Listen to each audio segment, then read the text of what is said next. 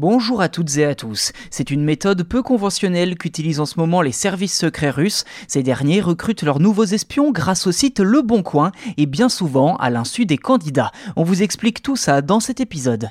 Récemment, le contre-espionnage français a identifié au moins une douzaine d'agents russes se servant du site Le Bon Coin pour prendre contact avec des Français dans le but de leur soutirer des informations sensibles. Leur cible principale, de jeunes diplômés que les agents russes abordent tout d'abord afin de prendre des cours particuliers dans leur domaine de prédilection. Cela concerne notamment les informations sur les technologies de pointe française ou encore la politique intérieure. Ces jeunes informateurs sont sélectionnés selon des critères bien précis. Tout d'abord, un profil jugé comme prometteur et un secteur d'activité que les Russes convoitent.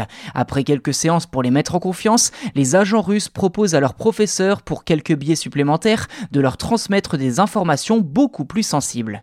Cette tendance, racontée par le journal Le Monde, aurait notamment touché un ingénieur développant des technologies civiles et militaires. Un jeune diplômé contacté par les services russes rédigeait quant à lui des notes sur la politique française et sur le projet énergétique du pays, plus précisément à propos du gazoduc Nord Stream 2.